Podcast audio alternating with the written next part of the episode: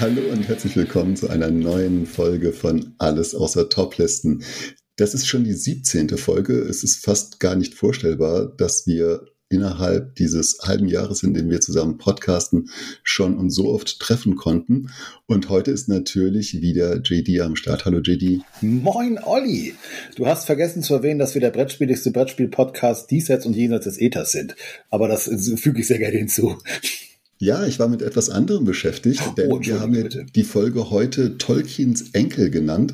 Oh. Und äh, liebe Grüße von Lilly darf ich dir ausrichten. Sie kichert den ganzen Tag schon, denn sie nennt dich die ganze Zeit nur J.R.R.D. Tolkien.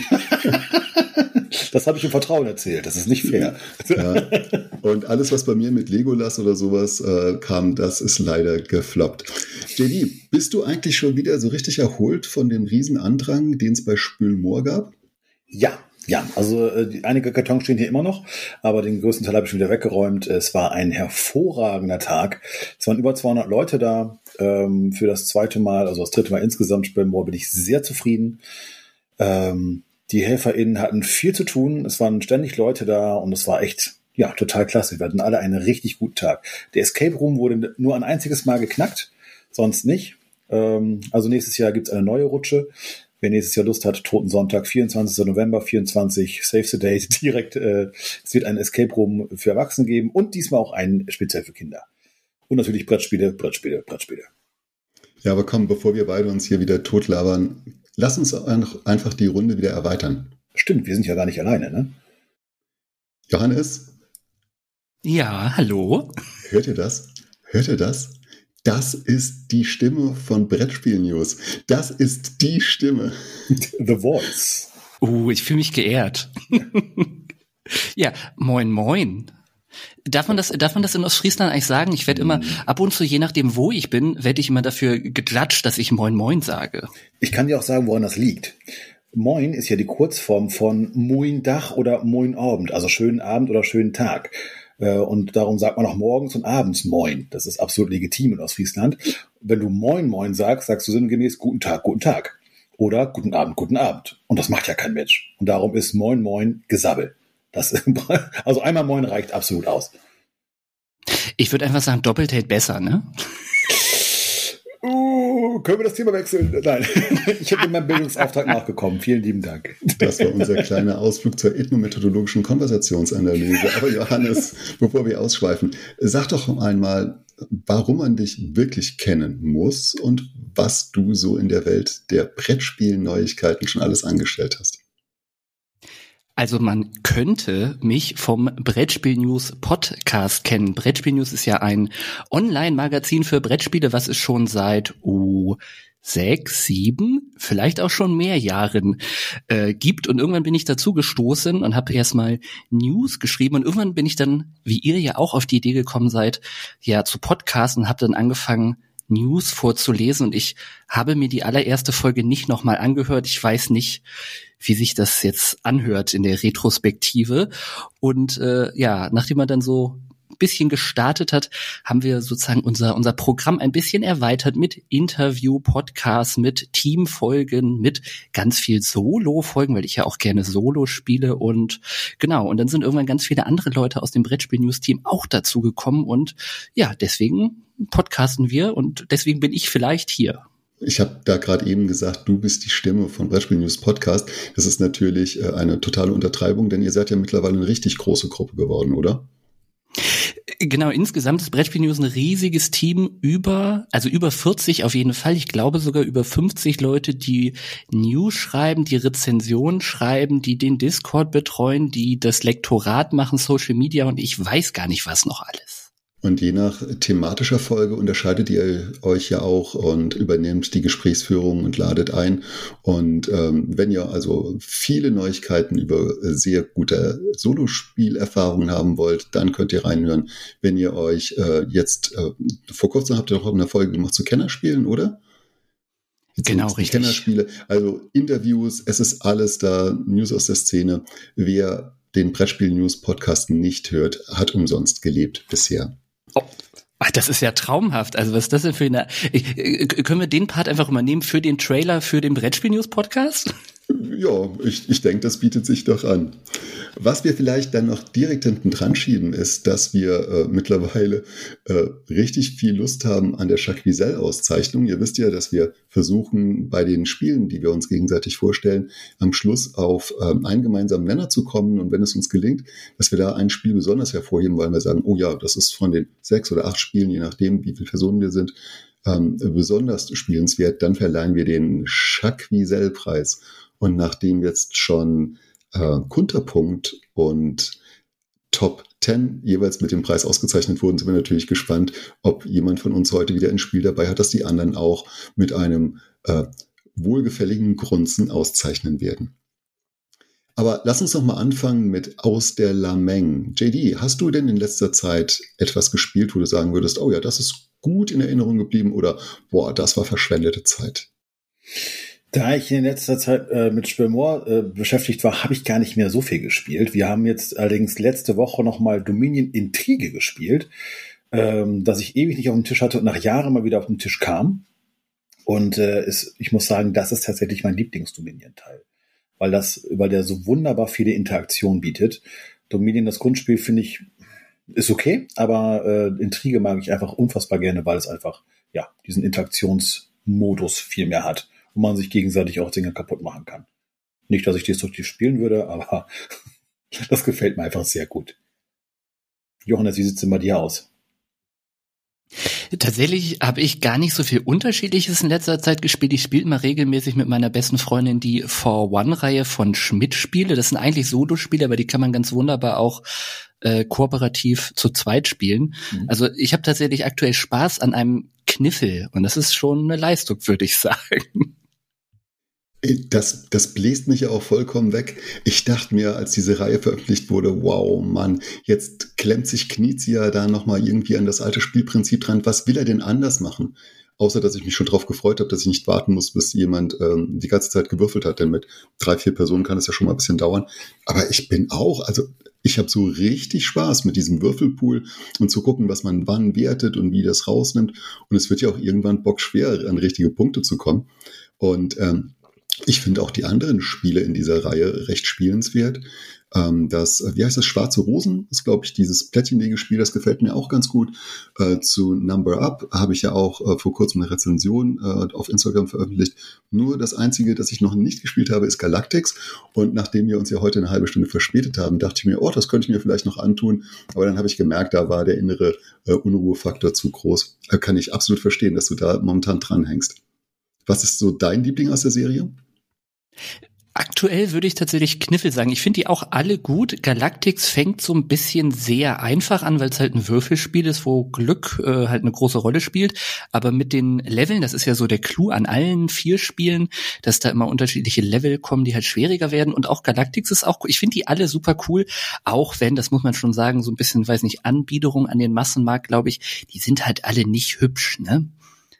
Ja, aber du weißt ja, es liegt halt auch immer im Auge des Betrachters. Also Kniffel ist halt minimalistisch. An die kleinen Würfel muss ich mich erstmal gewöhnen. Das war so ein bisschen, ja, anders als sonst.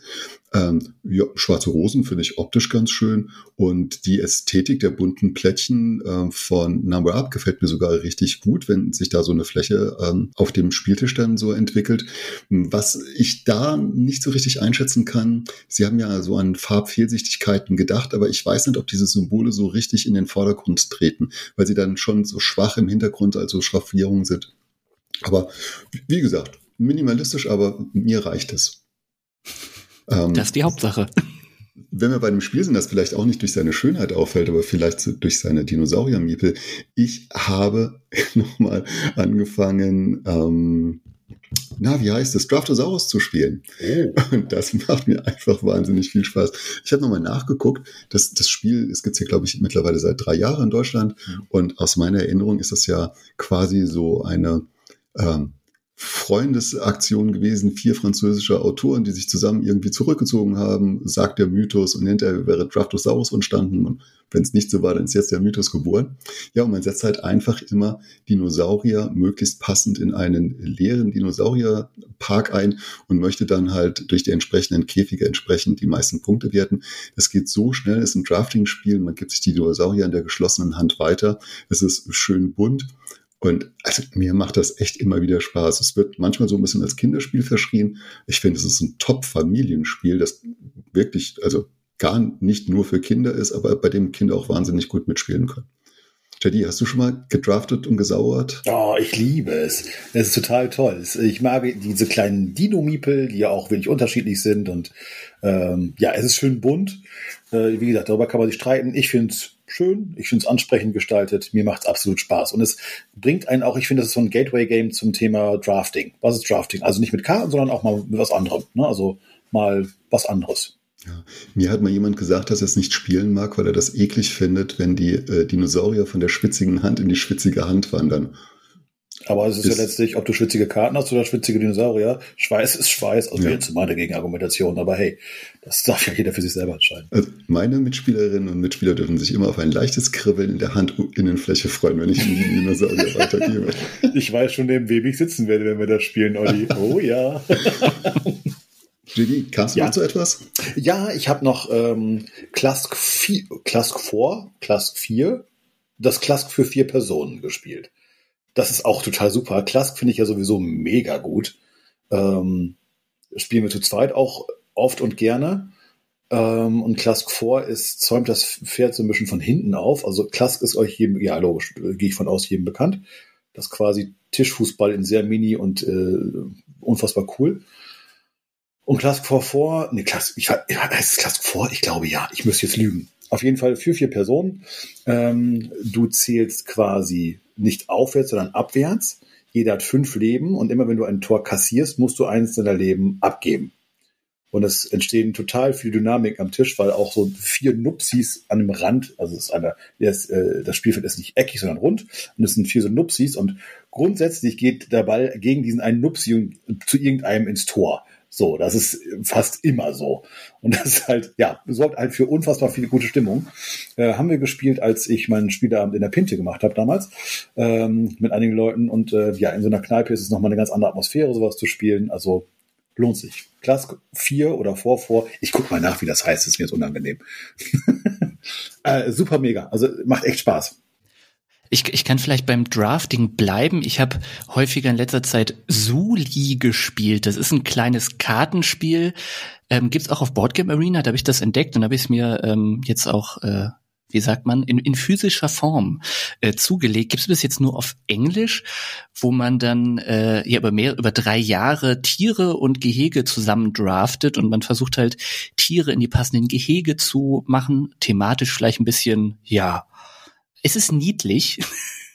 ähm, und das, der, das, das anspruchsvoll, oder was heißt, es ist nicht anspruchsvoll, es ist schon ein simples Spiel, aber man muss es gut äh, abpassen, weil alle Tiere, die man nicht in die Gehege kriegt, die laufen theoretisch wahrscheinlich ja offen in deinem Zoo rum und trampel vielleicht ein paar Besucher nieder, weil dafür kriegt man dann Minuspunkte.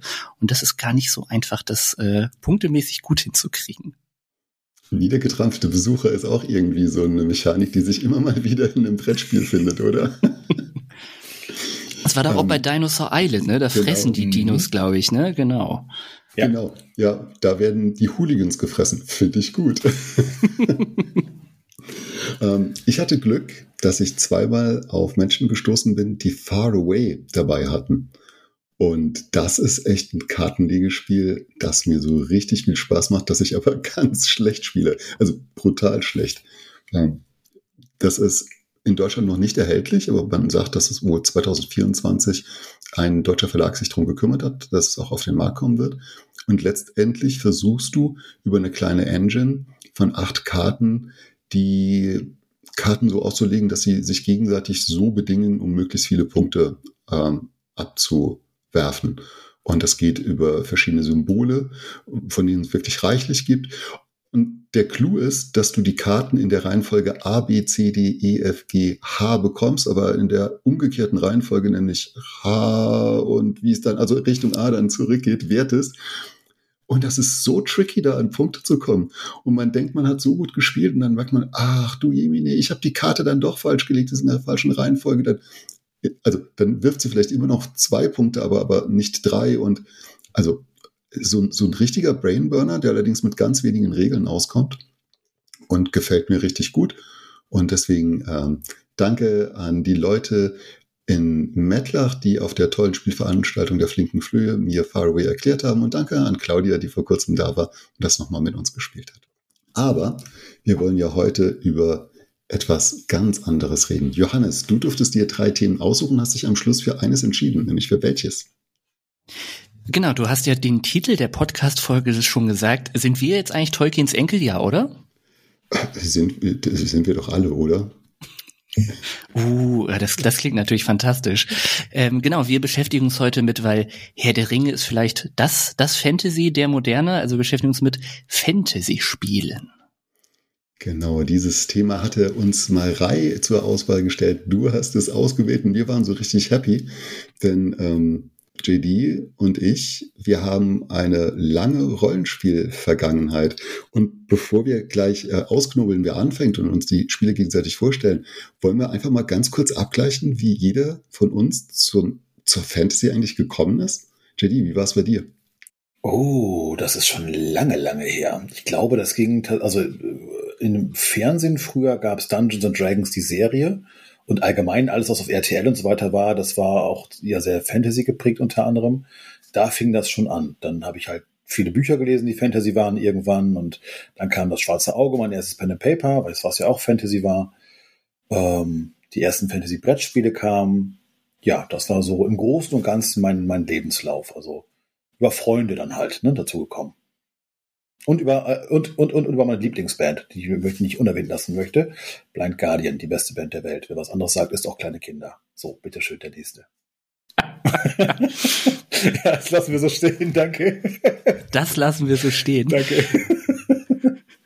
Johannes, was war dein Weg zur fantastischen Literatur oder zur, zum fantastischen Brettspielen? Ich, ich, ich, musste, ich musste gerade überlegen, ähm, also es ist halt immer die Frage, was ist Fantasy? Ne? Gehen wir nur so vom von der so klassischen Mittelalter-Fantasy aus. Ich habe irgendwann, ah, ich weiß gar nicht mehr, wann das war, die Artemis Fowl-Bücher gelesen. Artemis Fowl ist so ein, ja, eigentlich ist es so ein Meisterdieb, aber er ist halt ein kleiner Junge, der sich dann aber in so einer Fantasy-Welt befindet. Es gibt auch einen Film dazu. Absolute Sehwarnung. Schaut euch diesen Film nicht an, der zerstört euch wirklich alles, was die Filme aufgebaut haben, äh, was die Bücher aufgebaut aufgebaut haben. Und dann, genau, natürlich, ich glaube, also meine Generation, ich bin 92 geboren, ist, glaube ich, auch super stark halt mit Harry Potter sozialisiert. Ne? Das ist so eine ja, Sache. Ich, ich habe nie Rollenspiele gespielt, ich habe mir aber irgendwann mal ähm, das Dungeon und Dragons Brettspiel besorgt. Das ist so ein, ja, so ein Vorgänger der, der Dungeon Crawler, würde ich sagen, mit Miniaturen, die richtig dick sind. Also wenn man sich die heute anguckt, denkt man so, boah, was ist das denn?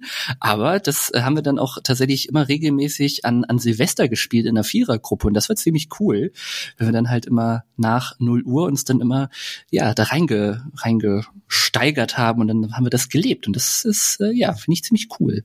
Und dieses Jahr der Dungeon Dragons Spielfilm, guter Film. Richtig guter Film, genau. Ja. Und mittlerweile zahlt man übrigens für das Dungeons Dragons Brettspiel Mondpreise. Also unter dreistellig ist das, also ist ein vollkommener Irrsinn in meinen Augen. Aber das darf auch jeder für sich selber entscheiden. Aber einfach, weil es out of print ist, es hat nichts Besonderes. Es ist ein stinknormaler Dungeon Crawler. Also es ist unterhaltsam, vollkommen ohne Frage. Aber wenn das jetzt irgendwie die Innovation wäre oder so, nein, ist es nicht. Also wer da irgendwas erwartet und dann auch die Erweiterungen sind auch, gibt ja zwei Erweiterungen zu, die sind ja auch ewiger Winter und der zweite weiß ich gar nicht. Ähm, also wer sich das holen mag für den Preis, darf auch jeder selber für sich selber entscheiden, aber das ist jetzt eine informierte Entscheidung. Ist, ist nichts Besonderes. Bitte ich ärgere mich so, weil ich habe ich hab mir das ich habe mir das Grundspiel gekauft und dann die die erste oder zweite Erweiterung, die mit dem also geht's irgendwie in so so über zwei Druidenbrüder und ewiger Wind habe ich mir nicht gekauft und dann irgendwann war es auch mal im Ausverkauf wahrscheinlich für einen Zehner und ich so nee komm ich habe jetzt habe ich es vielleicht auch schon länger nicht mehr gespielt brauchst du nicht und ich ärgere mich so also nicht dass ich das bräuchte aber ich hätte es einfach gerne dann weil es geht irgendwie so ein Eisdrachen und das wäre schon mhm. cool gewesen ich hatte die äh, Erweiterung mal in der Hand aber da, damals hatte ich mein äh, Grundspiel schon verkauft ähm, nein, ich muss anders sagen. Ein Freund von mir hatte das Spiel und der hatte das Spiel schon verkauft und äh, die Erweiterung gab es für sieben Euro seinerzeit. Ja, und der Freund hat es nicht mitgenommen. Was ein Schussel. Naja. Passiert.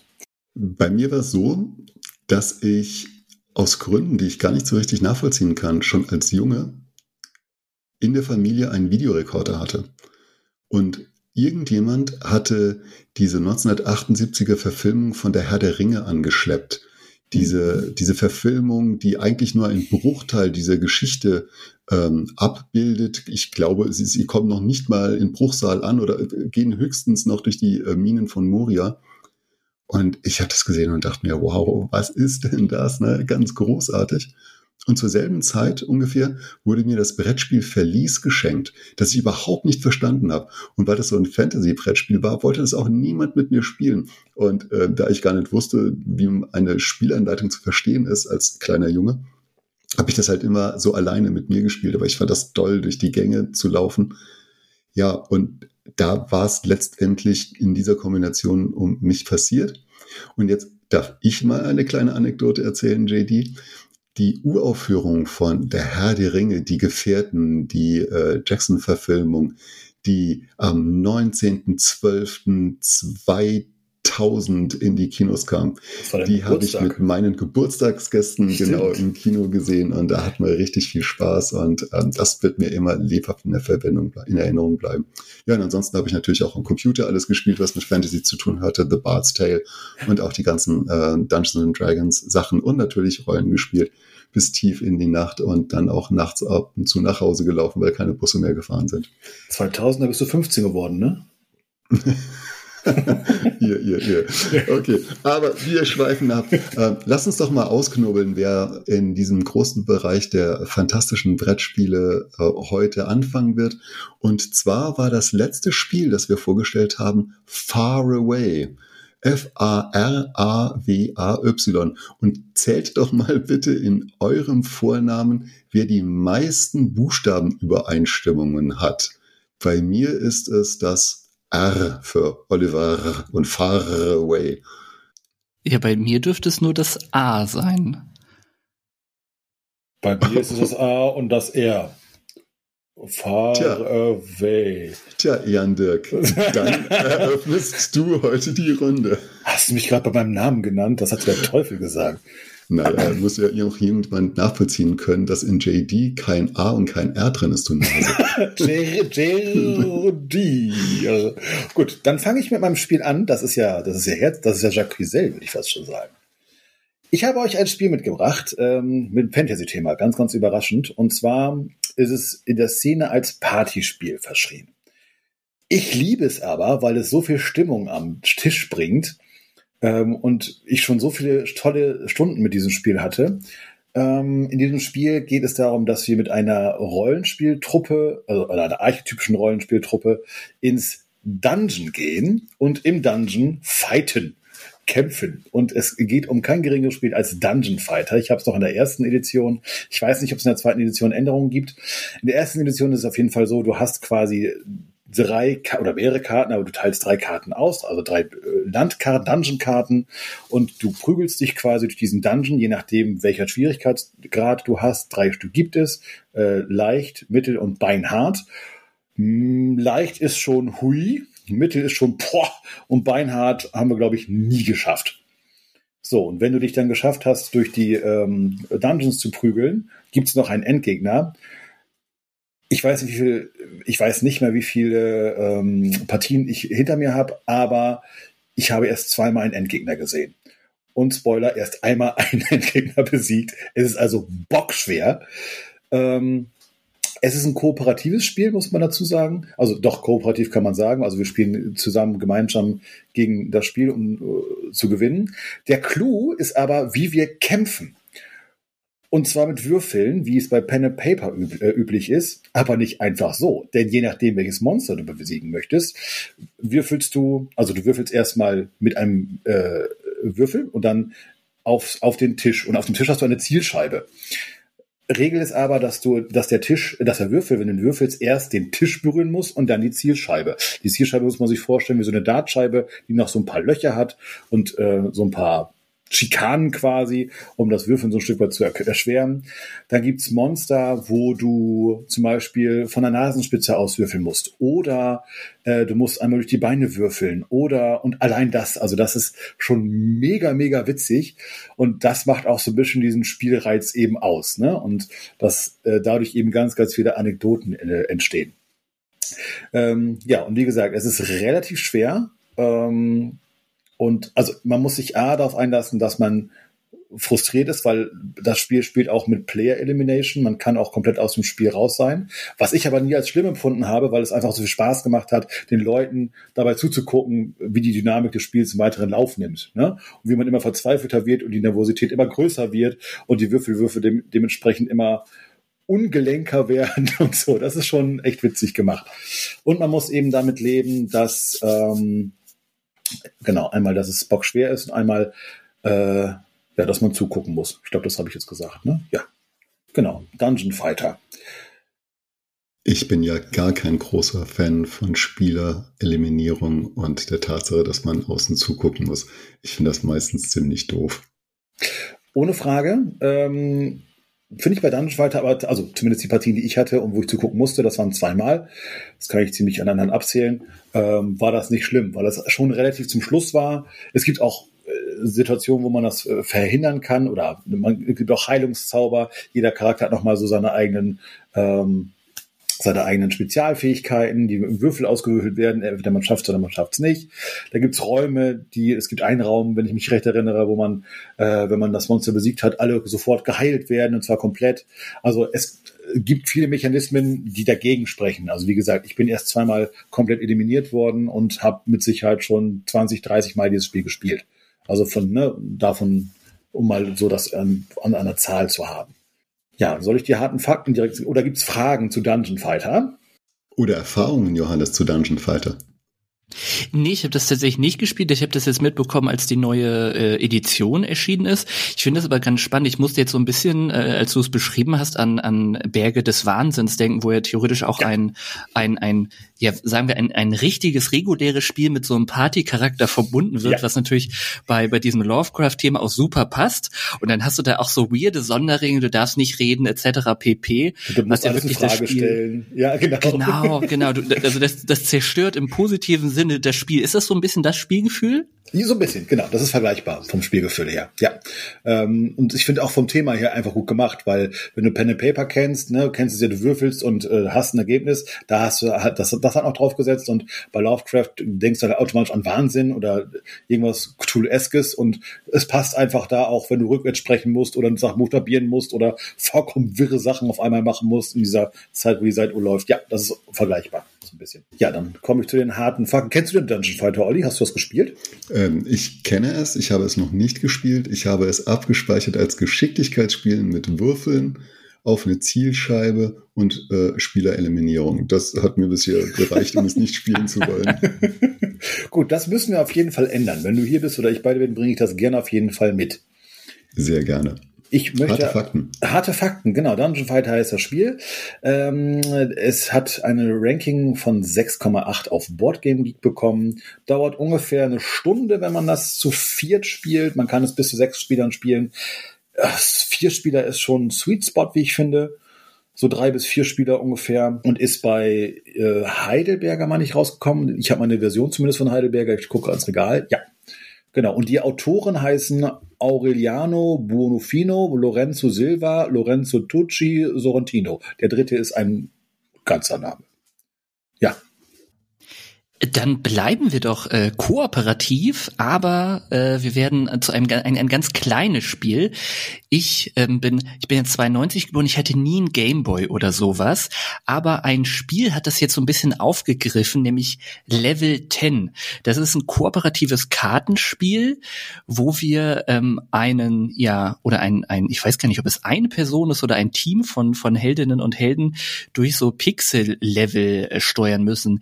Das erinnert vom Prinzip her so ein bisschen an Solitär, Passions oder halt The Game, weil wir über ich glaube, fünf Level sind es, ähm, Karten mit den Zahlen eins bis zehn in der richtigen Reihenfolge ablegen müssen. Es gibt auch pro Level zwei Nuller-Karten, dass man so ein bisschen, ja, sozusagen die Reihe zurücksetzen kann, weil es kann natürlich sein, uh, jetzt legst du als erstes die acht. Ich glaube, es gibt auch gar nicht bis zehn. Ich glaube, acht ist das höchste. Ist ja egal.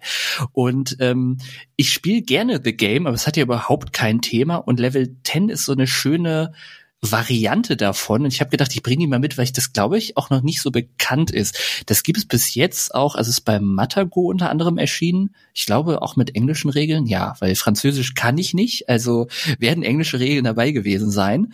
Und das ist so eine, ja, so eine schöne Variante für diese Art von Spielen. Da gibt's ja noch viel mehr, die in so eine Richtung gehen. Ich habe irgendwann mal SOS Titanic gespielt. Ich weiß nicht, ob euch das was sagt. Das geht auch in so eine ähnliche Richtung. Da muss man halt die Passagiere und Passagiere der Titanic retten. Fand ich ganz grauenhaft. Das hat für mich überhaupt nicht funktioniert. Aber Level 10 macht dieses ja bekannte Prinzip äh, Karten in der aufsteigenden Reihenfolge spielen äh, sehr, sehr cool. Es gibt dann auch noch so, so je nach Schwierigkeitsgrad ein bis drei so Reset-Karten, also dass man einmal kurz, ja, pausiert, der Held setzt sich sozusagen ans Lagerfeuer und auch auf den Karten sind halt so ganz schöne äh, ja, Fighting-Scene halt zu sehen. Das ist alles in so einer Pixel-Optik und das ist irgendwie ja super knuffiges, niedliches, kleines, schnell gespieltes Spiel.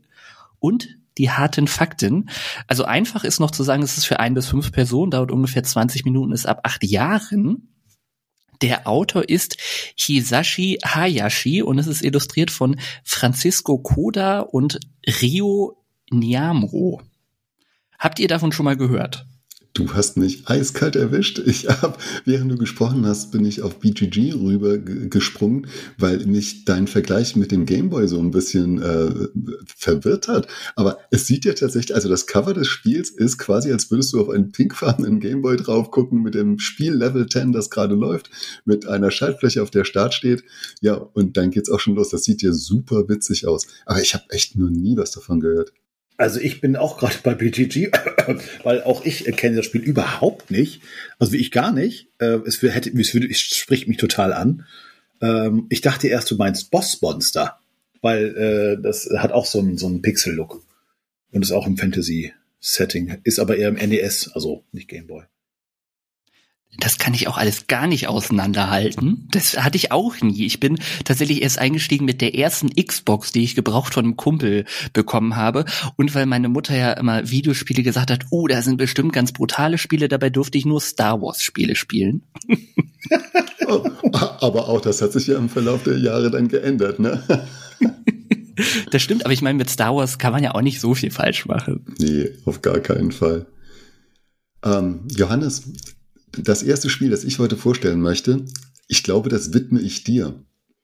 Denn ich glaube, du bist der Grund, warum ich es jemals gehört habe, dann organisiert habe, dann auch gespielt habe. Ich glaube nämlich, dass du irgendwann einmal über die Schattenreiche von Valeria gepodcastet hattest und dass das ein hervorragendes Spiel ist und dass es ein Würfeleinsatzspiel ist und dass es dir echt viel Spaß gemacht hat. Und dann war es um mich geschehen. Denn Schattenreiche von Valeria hat nämlich auch noch ein extrem cooles Thema innerhalb dieses Valeria-Universums. Die Monster haben nämlich die Schnauze voll, immer verdroschen zu werden und sie organisieren organisieren sich jetzt, um Armeen aufzustellen und du bist quasi ein Kriegsherr, der seine Truppen zusammen organisiert, um in Valeria endlich mal gegen die Helden aufzuräumen. Also quasi das Würfeleinsatzspiel als Gegenbewegung zu Valeria, dem Kartenspiel.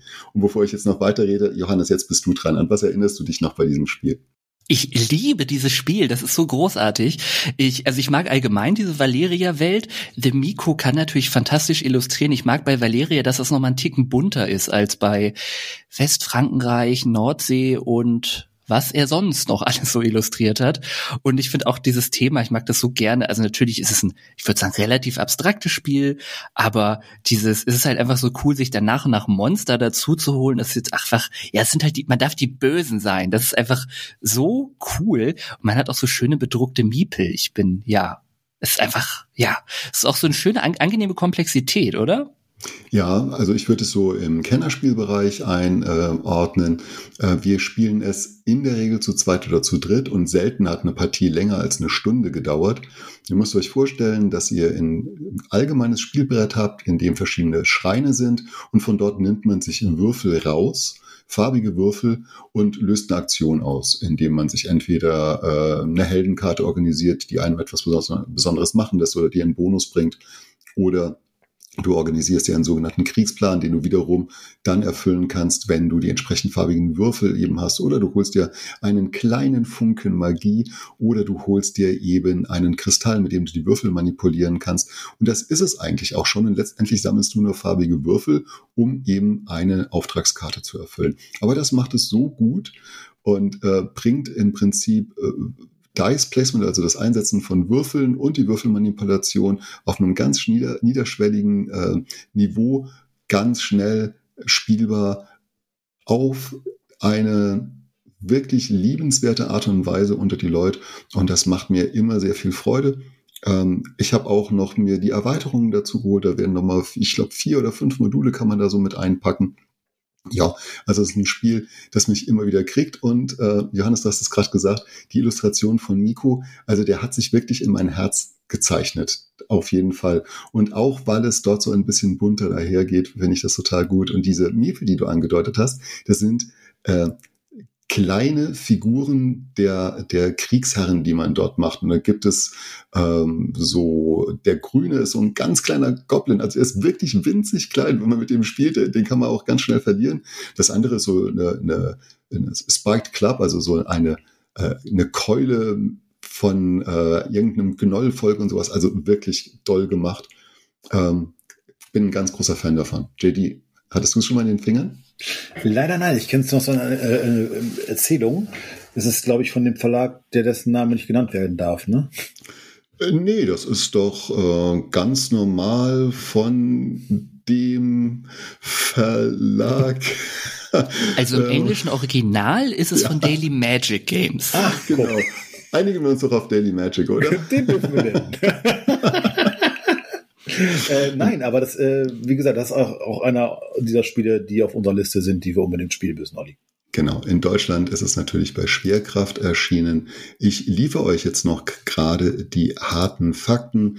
Auf Englisch ist das Spiel erschienen im Jahr 2021. Ich glaube auch in Deutschland im Jahr 2021.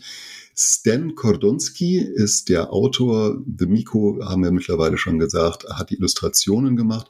Und Stan Kordonski ist insofern erwähnenswert, weil es nicht der Autor ist, der sonst die Valeria-Spiele gemacht hat, die kartengetrieben sind. Hat mittlerweile eine 7,7 ähm, in, der BG, in dem BGG-Ranking und ein Gewicht von 2,6. Also im Kennerspielbereich, wie ich das auch gesagt habe. Stan Kordonski könnten, könnten auch einige von Endless Winter kennen, was ja auch ein bisschen Aufsehen gema ge äh, ja, gemacht hat. Genau, was ja sehr viel, sehr viel war, da ist Schattenreiche von Valeria deutlich komprimierter. Also wer gesagt hat, oh, Endless Winter, da ist zu viel drin, der könnte sich vielleicht mal Schattenreiche angucken. Ja, genau. Also wie gesagt, Konzentration auf diesen einen Mechanismus, was mir allerdings noch gut gefällt. Ach komm, lass uns kann noch ein bisschen weitersprechen. Man hat ja ähm, ein eigenes Playerboard, äh, bei dem man etwas freischalten kann. Also man hat zehn Bereiche, die am Anfang auf seinem eigenen Playerboard abgedeckt sind. Und jedes Mal, wenn es dir gelingt, quasi eine Armee auf die Beine zu stellen, dann darfst du selbst entscheiden, von wo du auf deinem Playerboard etwas wegnimmst. Und dann wird es doch sehr individuell, dann wird es sehr taktisch. Und dann legst du diesen Marker auf ein weiteres Spielfeld, um dir dort wieder Bodi zu holen. Ich könnte jetzt gerade noch mal spielen. Ich habe richtig, richtig Bock drauf. Und Johannes, du hast ja schon erwähnt, dass ähm, Stan Kordensky für Endless Winter äh, verantwortlich war. Er hat auch ähm, Lockup, a Roleplayer Tale gemacht, äh, auf das ich so ein Auge gelegt habe, weil ich Roleplayer wirklich gern mag und es auch fast vorgestellt hätte. Und Dice Hospital hat er auch gemacht. Das ist ein Spiel, das ich nicht spielen möchte, weil da ein Krankenhausthema hinten dran ist. Aber das ist eine andere Geschichte vielleicht für die Folge Spiele, bei denen uns die Themen das Spiel versorgen. Soll ich einfach mal weitermachen mit meinem nächsten Spiel? Ich habe ein Spiel aus dem Jahre, das muss ich mal gucken, ich habe 21 ist es, meine ich, erschienen. Und zwar, äh, nee, 22, genau, letztes Jahr. Und äh, gemacht haben es Kramer und Kiesling. Und ich stand so vor meiner Spielwand oder meinem Spiel, meiner Spielewohnung ja vielmehr und habe so überlegt, welche Spiele nehme ich denn? Äh, Dice Miner war raus, weil äh, habe ich schon was drüber gesagt in der letzten Folge oder in einer der letzten Folgen. Ähm, und bin irgendwann unweigerlich zu diesem Spiel gekommen. Wie gesagt, Kramer Kiesling haben dieses Spiel äh, sich erdacht und es ist eine Mischung aus Memory und Mensch ärger dich nicht. Und was so banal klingt, ist in Wirklichkeit eine totale Gaudi am Tisch. Äh, denn wir bewegen äh, Türme äh, einmal immer wieder im Kreis und so lange, bis wir unsere Magier, die wir die, die, die wir verwalten quasi und die wir steuern, äh, alle in die Rabenburg geschickt haben und die ähm, den Zaubertrank aufgefüllt haben. Was es ziemlich kryptisch klingt, äh, macht ziemlich viel Sinn, wenn man die wandernden Türme spielt von eben Kramer Kiesling. ähm, mir gefällt total gut, dass es der, dass der Einstieg total leicht ist, ähm, aber spätestens bei Memory äh, Effekt bei Memory, na wie heißt es denn bei Memory? Also beim Memory-Element sich die äh, Geister tatsächlich scheiden. Denn ähm, du hast neun Turmteile, die hast du unterschiedlich äh, gelagert auf, äh, in, auf diesem Rundlauf. Ähm, und du darfst entweder der Magier äh, bewegen oder äh, Turmteile. So, und du kannst ganze Türme versetzen, du kannst äh, einzelne Turmelemente versetzen. Ähm, und der Clou ist, du, und das musst du auch irgendwann machen, du kannst die Turmteile dann auf die Magier versetzen. Das heißt, du musst dir merken, wo ist welcher Magier. Und lasst euch gesagt sein, da trennt sich die Spreu definitiv vom Weizen. Denn ich hätte schon ganz oft, ich bin aber auch kein Maßstab, das muss ich dazu sagen, ich bin ein miserabler Memory-Spieler, aber ich liebe es, also ich mag es trotzdem ähm, ah, der war da und dann nimmst du den Turm und äh, du musst dann mit der genauen Anzahl, du da wie gesagt darfst entweder der Magier äh, bewegen oder deine Türme. Das machst du anhand von Karten, die du auf der Hand hast. Das muss ich auch noch zu sagen.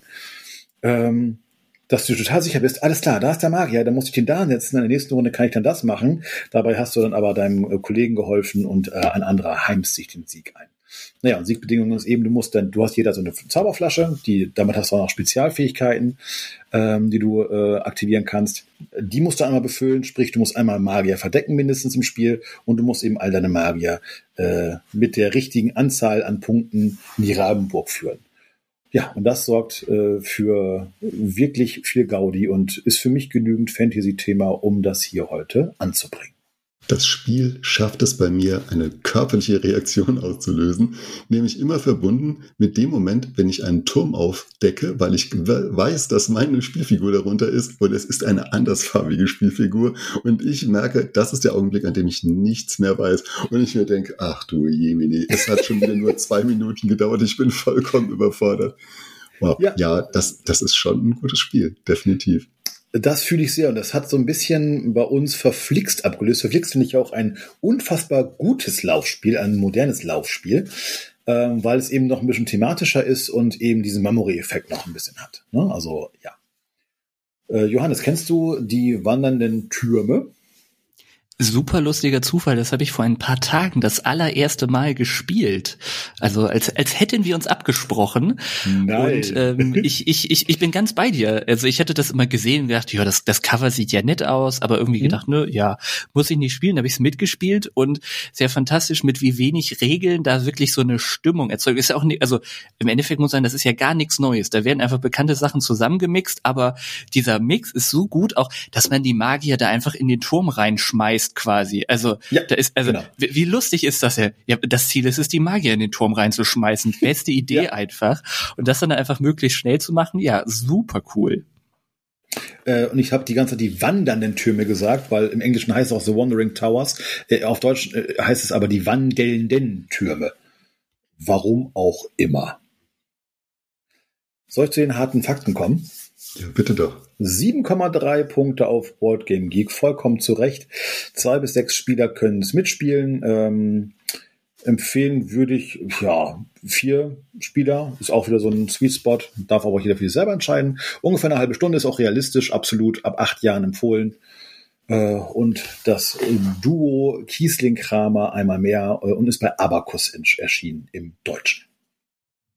Ich mache weiter. Ich musste zwischendrin kurz äh, umdisponieren, weil ich vielleicht auch ein Valeria-Spiel von Stan Kodonski dabei hatte. Also habe ich jetzt ein Valeria-Spiel dabei, was nicht von Stan Kodonski ist und auch nicht vom eigentlichen Autor, der sonst die meisten Valeria-Spiele gemacht hat.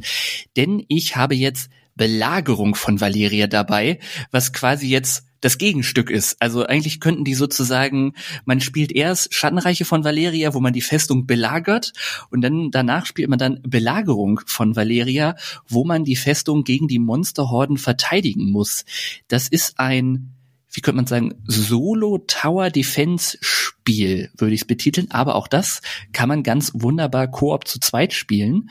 Mm, wir haben ich bin gerade überlegen, wie man das am besten beschreibt. Das ist gar nicht so kompliziert. Also wir haben halt eine Burg, die wir verteidigen müssen und wir haben mehrere Reihen von Monsterhorden, die von oben nach unten gegen unseren, ja, unseren Festungswall anstürmen. Die ganzen Minions sind gar nicht so gefährlich, aber dazwischen sind halt einige Belagerungswaffen, die uns richtig gefährlich sein können. Und dann müssen wir mit Würfeln äh, die, die Werte der, der Monster erreichen, dann können wir die wegmachen. Das gilt auch die für die Belagerungswaffen. Und das Coole an dem Spiel ist, alle besiegten Monster kriegen wir quasi auf unsere Hand und die haben dann Sondereffekte. Das heißt, da können wir dann einen Würfel auf die gegenüberliegende Seite drehen. Wir können den Wert eines Würfels verdoppeln. Wir kriegen neue Würfel dazu, etc. pp. Und das ist einfach ein schönes Gefühl. Am Anfang würfelst du halt mit ein paar Würfeln und dann kriegst du noch einen Würfel dazu und dann sammelst du dir die ganzen Effekte hin und dann kannst du auch so schöne Kombos machen, weil es gibt auch so richtig coole Effektkarten. Da kannst du ein bisschen mehr bezahlen zahlen, dann kannst du noch eine zweite anliegende, angrenzende Karte zerstören. Und das so zu kombinieren, zusätzlich immer noch, wenn du Belagerungswaffen zerstörst, kriegst du so Champions, die dir so kleine Boni bringen. Und das ist ein richtig cooles äh, Tower Defense Spiel. Natürlich auch wieder von The Miko, ganz wundervoll illustriert. Erinnert vielleicht so ein bisschen an, ich weiß nicht, ob ihr vielleicht Silvion aus der Unirem-Reihe kennt. Das ist auch so ein Tower Defense Spiel. Ich bin gerade überlegen, weil sonst so kleine Tower Defense Spiele gibt es ja eigentlich kaum, beziehungsweise Tower Defense weiß nicht, Kingdom Rush ist auch ein Tower Defense Spiel, aber das ist ein ganz anderes Spielprinzip. Also es ist ein ganz auch reduziertes Kartenspiel, auch mit ganz tollem Material, weil äh, unsere unsere Mauer bekommt halt immer, wenn die Schaden bekommt, kommen da so Flammenmarker drauf. Da müssen wir natürlich auch verhindern, dass die dass die Festung fällt. Und das ist ein äh, ja flottes ja Solo Tower Defense Spiel oder kooperatives Spiel. Habt ihr wahrscheinlich nicht gespielt? Nee, tatsächlich auch da äh, habe ich noch keine Spielerfahrung mitgemacht. Aber ich merke immer mehr, wie sehr Valeria das wahrscheinlich am weiteste, am weitesten entwickelte Fantasy-Spieluniversum ist, das am wenigsten wahrgenommen wird, oder? Äh, ich habe mal vorhin geguckt, es gibt, äh, also unter dem, dem Begriff Valeria gibt es, glaube ich, mehr als 60 Einträge äh, auf Boardgame Geek mit den verschiedensten Spielen. Ich dachte, dass Markgrafen so der aktuellste Titel wäre, ähm, die Markgrafen von Valeria in dieser Reihe. Aber ich habe ja gesehen, es gibt mittlerweile noch zwei neue Titel, die immer wieder da sind. Ich glaube, die Tatsache, dass ich mich mit Valeria nicht so gut auskenne, ist, dass ich ähm, das, das äh, Kartenreich von Valeria hat mir nicht so viel Spaß gemacht. Ich finde das zwar total schön, aber ich mag diese Art von Spielen nicht. Äh, Engine-getriebene Kartenspiele, die machen mir nicht so viel Freude. Und ich glaube, das andere ist, hat tatsächlich auch etwas mit dem Preis der Spiele zu tun, wenn man sie in Deutschland bei Schwerkraft kauft. Sie sind nun mal echt preisig und da überlege ich mir dann schon öfters, ob ich das möchte. Und ja, also ich bin halt dann tatsächlich bei mir bei den Schattenreichen hängen geblieben. Aber das ist ja äh, kein Standard und an, die anderen Spiele können ja richtig gut sein. Und wenn du jetzt auch sagst, dass es, naja, ein würfelgetriebenes Tower Defense Spiel gibt, das macht mich schon neugierig, definitiv. Ich glaube, die sind so ein bisschen unterm Radar geblieben, weil am Anfang, also das erste Valeria ist ja so ein Machikoro beziehungsweise Space Base Klon sozusagen. Ich finde es ein bisschen belohnender, also da kommt man deutlich schneller rein. Also in der zweiten Auflage gibt's so äh, Ressourcenleisten. In der ersten Auflage hat man irgendwann so 30 Magie-Holztoken äh, vor sich sozusagen. Da wird man dann halt zugeballert mit mit mit Ressourcen. Aber mit den neueren Spielen hat, hat sich das, glaube ich, so ein bisschen davon emanzipiert, weil ich glaube, alle ersten Spiele oder einige der ersten Spiele sind Neuauflagen von bekannten Spielen. Und ist jetzt auch Gildenschulen von Valerias das Neueste, ist auch wieder von Stan Kodonski, ist bis jetzt auch das Komplexeste. Vielleicht ist das auch so ein Ding, weil die anderen waren eher, ja, ne, Markgrafen ist auch so ein bisschen im, im Kennerin-Bereich, aber die anderen waren ja nochmal deutlich zugänglicher. Das ist dann vielleicht in der Bubble auch nicht so, ja, wird dann nicht so gespielt, ne? Das mag dazu führen. Apropos nicht so gespielt, JD, dir sagt das auch nichts, oder? Äh, nee, ich habe das erste Valeria gespielt und habe es auch als Machikoro-Klon abgespeichert, auch als nicht guten. Also Preis-Leistung hat ja leider für mich überhaupt nicht gestimmt und dann hat mich Valeria verloren. Also danach gab es noch ganz viel. Und dann hast du mir irgendwann nochmal von Schattenreich von Valeria erzählt. Das Prinzip allein fand ich schon cool. Ähm, hatte ich aber überhaupt nicht auf dem Schirm. Und die ganze andere äh, habe ich nicht mehr verfolgt, weil, ja, hat mich nicht umgehauen, leider für alle, die das Grundspiel Valeria haben, es gibt mehrere Erweiterungen für das Spiel. Ganz viele sind einfach nur halt unterschiedliche Karten. Kann man sich auch holen, wenn man mag. Ähm, aber es gibt tatsächlich die letzte Erweiterung, ist die Dunkelschreck-Erweiterung oder ja, etwaige englischer Name. Das ist eine kooperative Kampagnenerweiterung. Also ich würde ich würde mir, glaube ich, das Spiel nicht nur dafür kaufen, aber wenn man es hat, sollte man sich die Erweiterung unbedingt mal angucken, weil das ist tatsächlich ziemlich cool. Das war dann, glaube ich, jetzt der Valeria-Werbeblock, den wir hier eingestreut haben. Aber ich glaube, vollkommen zu Recht, denn ihr merkt ja, wir fühlen uns damit wohl. Mein nächstes Spiel, das ich euch vorstellen möchte, äh, ich puzzle mir das jetzt mal so gerade so ein bisschen zusammen. Also, wir nehmen äh, Dr. Rainer Knizia und den kleinen Goblin aus Valeria. Wir nehmen die Würfel, über die wir schon gesprochen haben, und wir hauen uns mit einem Barbaren so richtig bei einem Kampfkniffel ordentlich auf die Fresse. Und lasst uns doch zusammen Dice Throne spielen das Spiel, das wahrscheinlich den absolut größten Kultstatus zwischen meiner Tochter und mir hat. Wir glauben, dass wir mehr als 350 Partien in den verschiedensten Ausgaben gespielt haben, aber wir kommen immer wieder zurück zu dieser ersten Ausgabe mit Barbar, mit Mondelfe, mit der Pyromantin, mit dem Schattendieb, mit den klassischen Fantasy-Charakteren. Ja, und wenn man dem Spiel Unrecht äh, tun wollte, dann würde man sagen, na ja, Gott, das ist halt einfach nur ein thematisches Kniffel. Aber es ist viel mehr als das. Es ist nämlich eine wahre Kampfwürfelorgie, bei der so viel Emotionen losgelöst werden. Man startet mit 50 Lebenspunkte und man hat einfach nur im Ziel zu überleben. Ob man das jetzt im 1 zu 1, im 2 zu 2, im 3 zu 3 oder alle gegen alle macht, ist vollkommen egal du würfest deine Drillinge, dein Full House, dein Pasch, aber die heißen halt alle ganz anders. Deine Straßen sind äh, Zaubersprüche, du hast den äh, Flammenstoß und du hast die Berserker-Stance und also du merkst nichts mehr von Kneffel. Und das macht es so richtig gut und ja, man ballert sich halt los, man hat Karten, äh, die man ähm, ausspielen kann, die einen kleinen Boost geben oder deine Fertigkeiten verbessern. Letztendlich geht es einfach nur darum, den anderen möglichst schnell runterzuballern. Und nachdem es sich die Fantasy-Welt erobert hat, sind wir auch mittlerweile bei Marvel unterwegs. Und äh, jetzt gibt es ähm, gerade äh, im Kickstarter gab es nochmal eine Kampagne, in die wir natürlich eingestiegen sind, wieder für ein, ein kooperatives Spielsystem.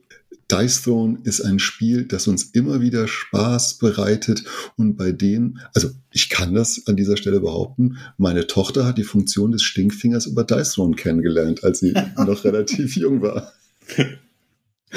ja, es geht bei uns sehr viel Trash Talk bei Dice Zone über die Bühne, aber wir spielen es auch relativ schnell. Wir haben alle natürlich unsere Lieblingscharaktere, die haben mittlerweile auch eigene Namen. Äh, alle Charaktere haben ihre eigenen Lieder, wenn sie irgendeinen Skill triggern. Der Barbar, wenn er sich heilt, singt Heile, Heile, Gänzje. Es ist total bescheuert, was in unserem Kopf abläuft, aber es holt uns in unserem Spieltrieb ab und äh, macht, also mich macht es immer wieder zu einem Kind. Und ja, ich habe ja vorhin schon gesagt, geknippelt habe ich ganz gern und Fantasy-Kniffeln finde ich prima.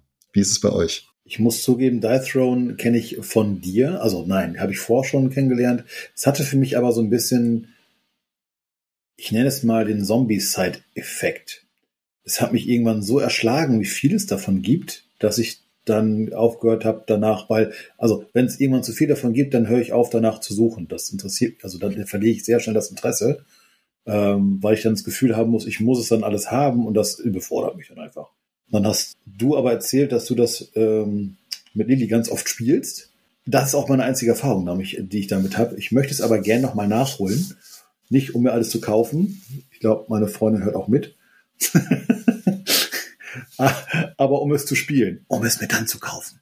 Mir ging das tatsächlich ähnlich. Ich habe das immer so ein bisschen als King of Tokyo-Klon abgestempelt und mich nicht so wirklich damit beschäftigt. Dann habe ich irgendwann mitbekommen, die erste Kampagne in der Spieleschmiede war da, wo ja auch schon immens viel Material da war, wo ich gedacht habe, ach du Schreck, das kostet ja auch irgendwie krass viel Kohle. Und dann kam noch die zweite Season und dann kam noch, Olli, du hast schon gesagt, das, das, das Kooperative, was ich irgendwie spannend finde. Aber dadurch habe ich auch immer gesagt, oh Gott, nee, wie, wie soll man da jetzt einsteigen? Das ist genau wie, wo ich auch jetzt gedacht habe, okay, ne, Too Many Bones kommt auf Deutsch, fände ich schon spannend, aber ich hatte auch hätte irgendwie Angst, wenn ich damit jetzt anfange, dann kaufe ich mir noch einen Charakter, dann kaufe ich mir noch einen Charakter und dann bin ich irgendwann im vierstelligen Bereich wahrscheinlich, nur für ein Spiel.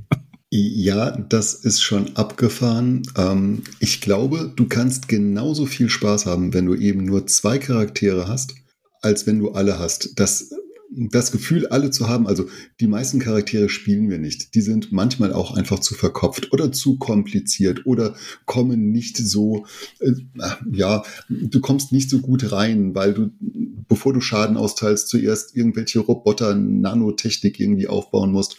Bei den Charakteren, die ich genannt habe, das geht halt immer ratzfatz rein ins, in die Fresse.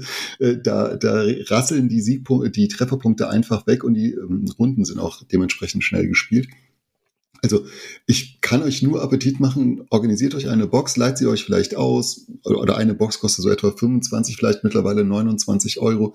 Gibt's im Deutschen bei Grimspire mittlerweile, also einem der Verlage, die in der Spielschmiede mit organisiert sind. Und guckt doch einmal, ob euch dieses Spielprinzip gefällt. Und wenn es euch nicht gefällt, kriegt ihr das Spiel immer wieder nochmal los. Aber ich könnte mir durchaus vorstellen, dass wenn ihr Lust an Würfelspielen habt und auch so euch so gern so ein bisschen fetzt und äh, gegeneinander so ein bisschen äh, hochstachelt, dann habt ihr daran Spaß. Ja, und dann kann man es halt auch wirklich einfach gut zu viert spielen oder auch zu dritt spielen. Da brauchen wir halt noch eine andere Box dazu. Und man kann sehr viel Spaß an Dice Throne haben, ohne dass man Unmengen von Geld versenkt. Zu den harten Fakten sind zwei ähm, amerikanisch klingende Namen hinten dran, Nate Chatelier und Manny Tremblay. Gavin Brown hat das Ganze illustriert. Das, ähm, die erste Box, von der ich gesprochen habe, oder die erste Season oder die ersten 16 Charaktere ähm, sind mit 7,7 bewertet bei einem Gewicht von 2,15, also im Kennerspielbereich. Leute, die im Kennerspiel sich nicht zu Hause finden, die rümpfen ein bisschen über das und die Nase, weil sie sagen, naja, das ist schon ganz schön anstrengend, da muss ich auch so viel lesen oder so. Letztendlich reduziert sich es nur auf kleine Straße, Full House oder fünfmal die gleiche Zahl. Ja, das ist Dice Throne. Und nachher werde ich mit Sicherheit nochmal eine Runde spielen. Tja, dann sind wir noch mal kurz vor Jacques und irgendwie habe ich das Gefühl, das könnte heute schwer werden, aber lass uns doch noch einmal den Schnelldurchlauf bitte machen. JD, womit hast du angefangen? Äh, ich bin angefangen mit Dungeon Fighter. Dann ging es weiter mit Johannes. Level 10. Und die Schattenreiche von Valeria. Dann ging es immobil zu, die doch gar nicht so immobil sind. Es sind nämlich mobile, denn wandelnde Türme. Und dann sind wir wieder in Valeria gelandet, auf der anderen Seite bei Belagerung von Valeria. Und wir haben abgeschlossen mit Dice Throne der ersten Season mit der Fantasy-Charakter, mit den Fantasy-Charakteren. Ja, ihr beiden, jetzt stellt sich die Frage, gibt es ein Spiel, das wir heute so hervorheben können unter den vorgestellten Spielen, dass wir sagen, das ist Jacques Wiesel? Also ich möchte äh, unfassbar gerne Dungeon Fighter ins Rennen schicken, sehe aber auch, wenn ihr beide das nicht gespielt habt, dass es wenig Sinn macht, dass, obwohl es das verdient hätte fürs Protokoll, aber ähm, ja, weil es einfach so viel Freude an den Tisch bringt. Ja, so wie ich das sehe, das einzige Spiel, das wir alle drei tatsächlich gespielt haben, wären die wandelnden Türme, oder? Das stimmt. Mangels Masse nutzen. Ja, aber, aber das darf doch kein Jacques Wiesel-Urteil werden, wenn man sagt, wir hatten nichts anderes. Wir, wir hatten halt Nein, nichts anderes. Wir hatten ja nichts. Nein, das ist richtig, das ist schon richtig. Wir arbeiten ja auch transparent, so ein Stück weit. Dann wird es heute eine Folge ohne Jacques Wiesel?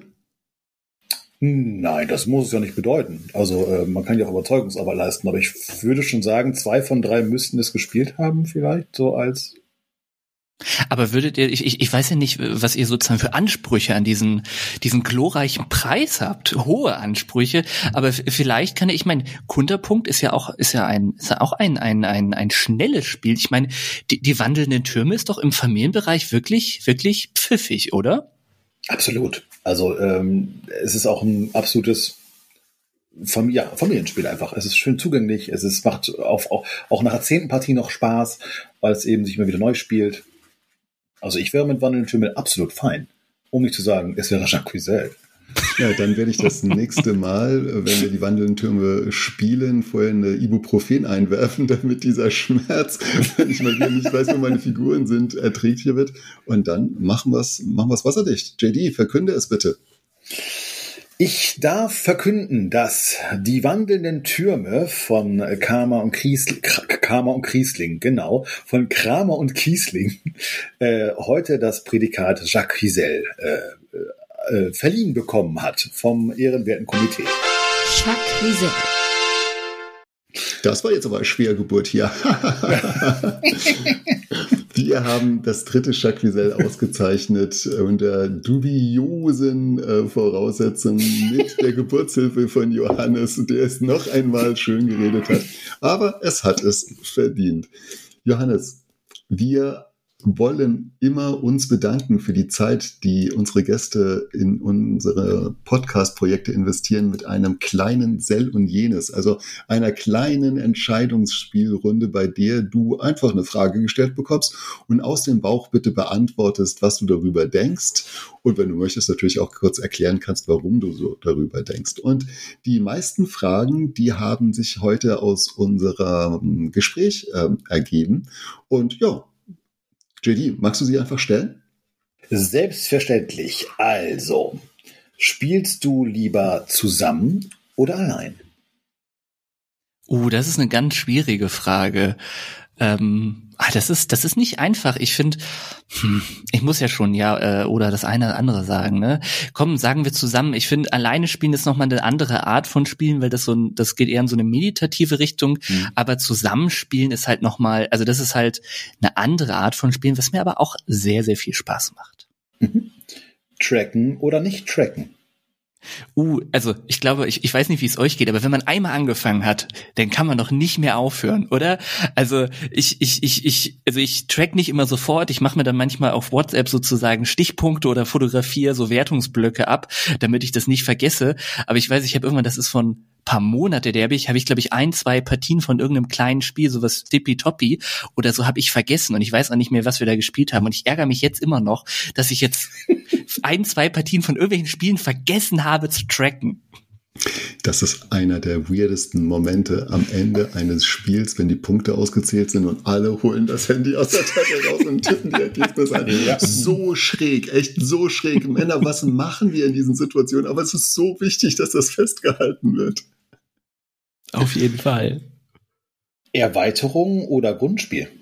Ich, also ich, man neigt natürlich dazu, also ich neige auch dazu, mir immer Erweiterungen zu holen oder irgendwelche Promos, aber dann doch lieber Grundspiel, weil selbst Spiele, die ich sehr, sehr gut finde, also es gibt auch Spiele, die ich ganz, ganz, ganz, ganz häufig gespielt habe, aber ne, wir kennen das alle. Wir spielen die Spiele nicht häufig genug, dass ich eine Erweiterung rechnen würde.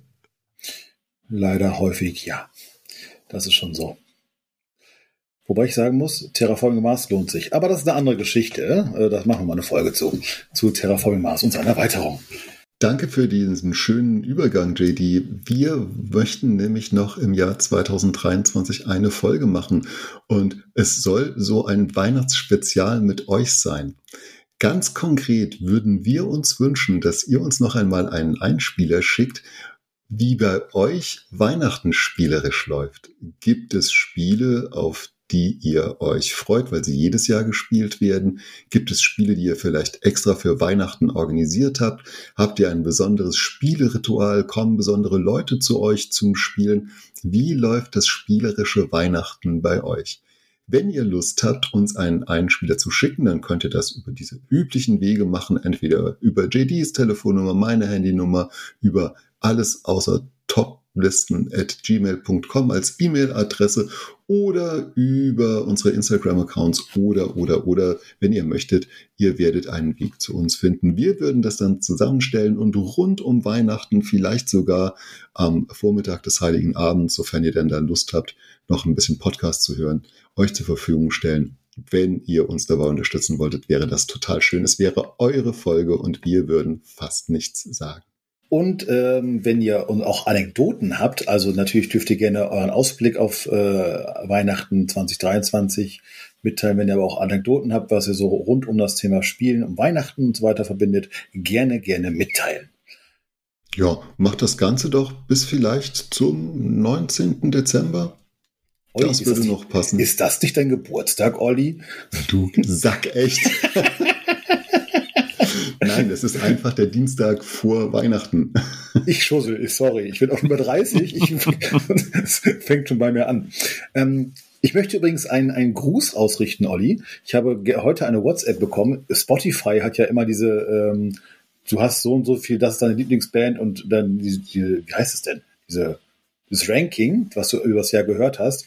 Und die liebe Maren, die Frau von Flo von Taverna Ludica, hat als Top-Podcast unseren Podcast gehabt. ich habe das hart gefeiert. Maren, vielen lieben Dank dafür. Das äh, war mir definitiv eine Nennung wert. Maren, äh, JD wird bei Gelegenheit mit einer Flasche Cremant bei dir vor der Haustür stehen als Dankeschön dafür, dass du unser Top-Fan bist. Gut, ich weiß nicht, ob es Cremant wird. Es wird wahrscheinlich eher so Sekt. Aber ich werde es tun. Ich werde da sein. Ja. Ja, Feedback natürlich immer wieder. Olli hat die, ähm, meinen Part wieder übernommen. Ich hatte nur eine Aufgabe in diesem Podcast und die nimmt er mir einfach. Aber äh, Feedback gerne hinterlassen. Äh, sagt euch, was ihr euch wünscht. Sagt euch, was ihr gut findet. Und äh, jetzt, Olli, können wir den Bums gerne anzählen. Drei. Zwei.